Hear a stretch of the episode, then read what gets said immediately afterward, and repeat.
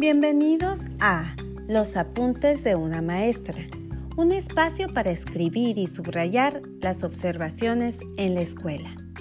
Con mi Rosy. Si tú eres un estudiante de educación, seguramente has analizado las teorías psicopedagógicas y como futuro docente te es de suma importancia conocer cuáles son los diferentes procesos para generar el aprendizaje. Una de las teorías más relevantes es el tan conocido condicionamiento clásico, proceso de aprendizaje mediante el cual un organismo establece una asociación entre un estímulo condicionado que es capaz de elicitar una respuesta condicionada. También se denomina condicionamiento pavloviano. Pero, ¿cómo repercute esta teoría en el aprendizaje hoy? El condicionamiento clásico tiene una estrecha relación con los entrenamientos que se dan a través de estímulos que van al subconsciente y mediante los cuales un alumno puede responder o accionar.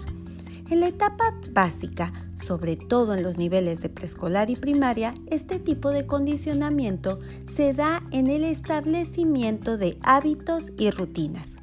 Un sujeto en esta etapa no se conduce con un orden o un sistema ya dominado o establecido. Por lo tanto, en las escuelas, el condicionamiento clásico se ejerce a medida que los alumnos de estos niveles se les aplican reglamentos, rutinas, horarios, áreas de trabajo, etc. A esto se le llama estímulo condicionado.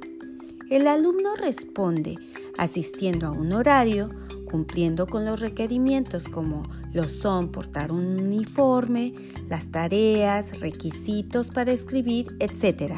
Sí, a esto se le conoce como respuesta condicionada.